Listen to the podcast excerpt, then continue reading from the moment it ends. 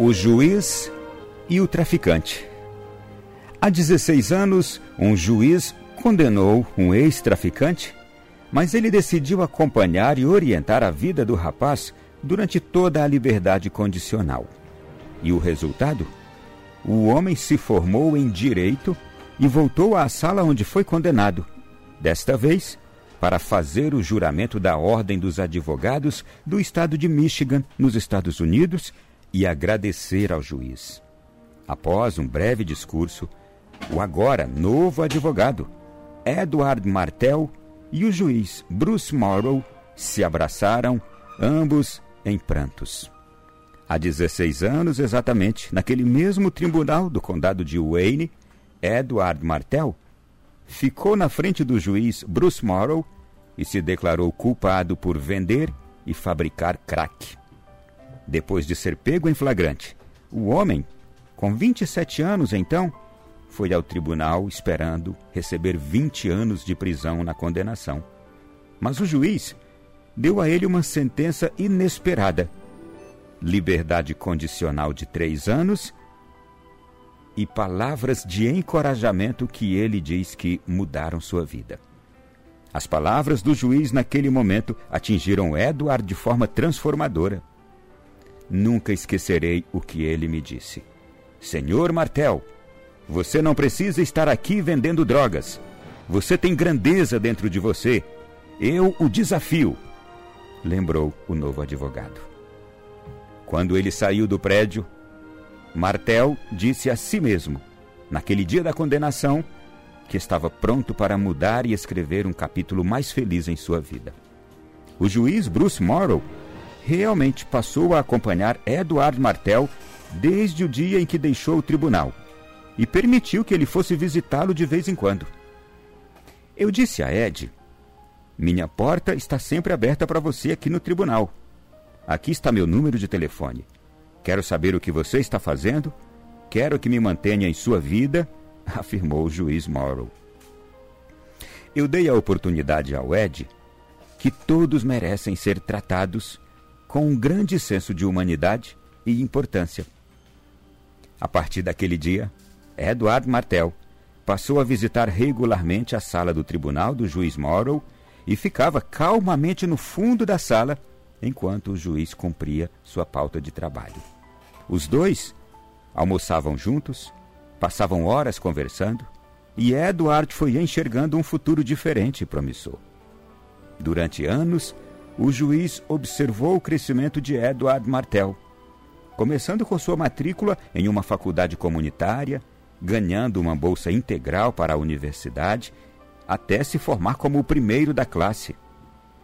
Martel foi então aceito na Faculdade de Direito da universidade onde recebeu outra bolsa integral. A parte difícil, segundo Martel, foi passar no requerimento de caráter e aptidão para provar que era moralmente adequado para exercer a advocacia. E quando recebeu o resultado favorável para se tornar um advogado, conta ele, eu simplesmente chorei como um bebê. Ele passou no exame da Ordem dos Advogados, prestou o juramento e se tornou oficialmente advogado. Edward Martel é um mexicano-americano, filho de mãe solteira. Cresceu em moradias de baixa renda, contando com a ajuda do governo para sobreviver todos os dias, uma espécie de Bolsa Família, e conta: Quando fiquei mais velho, fui vítima de muitas tentações que existem aqui para os jovens, disse ele. Ele recebeu sua primeira condenação por crime quando tinha 13 anos. Dois anos depois, foi condenado por outro crime. Ele então largou o colégio e saiu de casa. Desde a adolescência, se envolveu com o tráfico de drogas até o momento em que conheceu o juiz Morrow. E conta: Já estive diante de tantos juízes pelo menos 20 vezes. Eu praticamente tive uma infração na maioria das cidades do condado de Wayne. Eu sabia que estava no caminho de uma prisão longa. Acho que tudo o que eu precisava era um pouco de amor. No dia de sua formatura, quando entrou no tribunal para o juramento da Ordem dos Advogados, acompanhado de sua mãe, irmãos e seus próprios filhos, Edward tentou conter a emoção, mas todos choraram, inclusive o juiz. O juiz conta: Eu o vejo como meu filho. Foi como levar uma filha até o altar. Foi um dos momentos em que me senti muito feliz. Minha alegria era por ele. Ed e o juiz reconheceram que ensinaram um ao outro lições que carregarão pelo resto de suas vidas. A experiência reforçou o compromisso do juiz Morrow de não julgar os outros, especialmente aqueles que estão diante dele, sem olhar de onde vieram, como falam, sua falta de boas decisões, porque aí estão as respostas. O juiz diz: Você pode pensar, ó, oh, mas que escolha de vida maluca!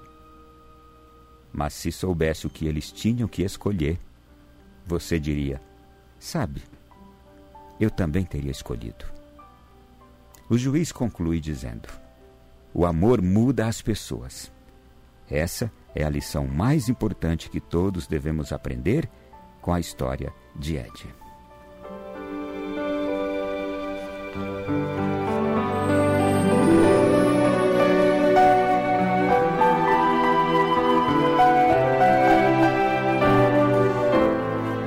Irmão, minha irmã, de fato, aqui nós temos uma experiência de um juiz que transformou a vida daquele rapaz de 27 anos e, consequentemente, transformou a vida da família daquele rapaz.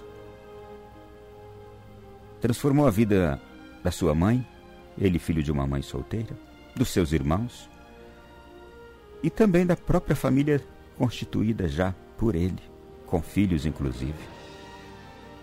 Mas hoje, ao tomarmos conhecimento deste fato real ocorrido na localidade do condado de Wayne, Estados Unidos, Michigan, também nós somos capazes de imaginar o grande potencial que exemplos assim têm de transformar a nossa vida. Porque as palavras ditas por esse juiz e por esse jovem ex-traficante, elas são de fato para nos encorajar, animar e nos desinstalar. O que mudou a vida daquele jovem foi o juiz, no momento de aplicar a condenação, ter ouvido algo diferente em seu interior. E por isso, ao invés de uma condenação de longos anos na prisão para aquele jovem, o que fez o juiz? Deu-lhe uma liberdade condicional de três anos e palavras encorajadoras que aquele rapaz nunca ouviu, por exemplo, de um pai, porque ele não teve pai. As palavras que mudaram a vida do rapaz. Senhor Ed. Você não precisa estar aqui vendendo drogas. Você tem grande. Ou melhor, você tem grandeza dentro de você. Eu o desafio. Meu irmão, minha irmã, é ou não é o que todos os dias o nosso Pai do céu está nos dizendo, a nós que cometemos erros, não assim tão explícitos, ponto de serem considerados crime, como o tráfico de drogas. Mas e os erros que nós cometemos? Também eles podem ser graves, é que não são conhecidos nem publicados eu posso estar cometendo um grave erro dentro da minha casa. Com os meus amados. Posso estar cometendo um grave erro, um crime, inclusive. Nas ruas. No lugar onde eu trabalho. E que não é conhecido, não é publicado. E o que que Deus está dizendo para mim todos os dias? Ronaldo, ou ele chama você pelo seu nome e diz: Você não precisa estar aqui fazendo isto. Você tem grandeza dentro de você. Eu o desafio.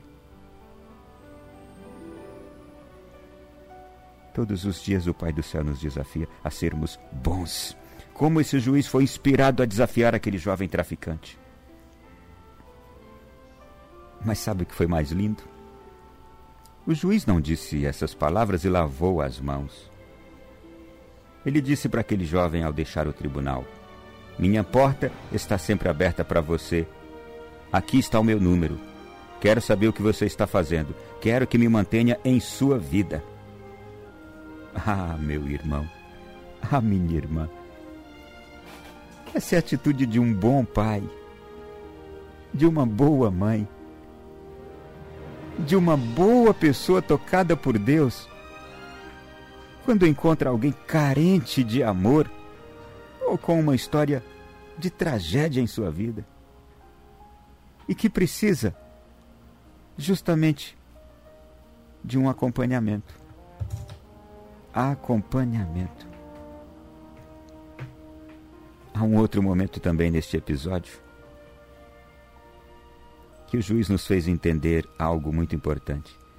A vida daquele jovem tinha sido uma vida que não lhe tinha oferecido bons exemplos. Ele não pôde aprender coisas boas de onde ele veio, então ele precisava de uma chance. Ele não teve boas experiências de onde veio, precisava de uma chance para isso. O juiz entendeu a história dele. E veja, por entender a história, o juiz não o condenou.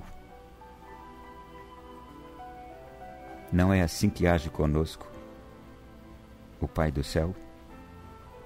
Ele entende a nossa história, por isso não nos condena. Como é que nós temos agido com os nossos? Como é que nós temos agido com as pessoas com quem convivemos. Aquele juiz conheceu de repente aquele rapaz. Eu e você conhecemos de repente um companheiro de trabalho. De repente, uma pessoa com quem nos enamoramos. Conhecemos de repente alguém em algum ambiente público com quem passamos a nos relacionar, seja por qual motivo for. E depois que a gente conhece de repente, se a gente tem ocasião de mergulhar um pouquinho, saber da história, aquela pessoa que a gente não gostava, a gente passa a gostar. Aquela pessoa que a gente queria afastar de nós, a gente passa a aproximá-la. Aquela pessoa que a gente tinha um preconceito, a gente passa a ter um afeto. É o que muda. Termos uma atitude diferente com as pessoas quando nós as conhecemos e desejamos conhecê-las para ajudá-las. Foi o que aconteceu com aquele juiz e aquele traficante. Um momento emocionante, a formatura do rapaz entrando no tribunal em que 20 anos atrás tinha recebido aquela pequena condenação. A emoção foi o fato do juiz olhar para ele e dizer: Eu o vejo como meu filho foi como levar uma filha ao altar.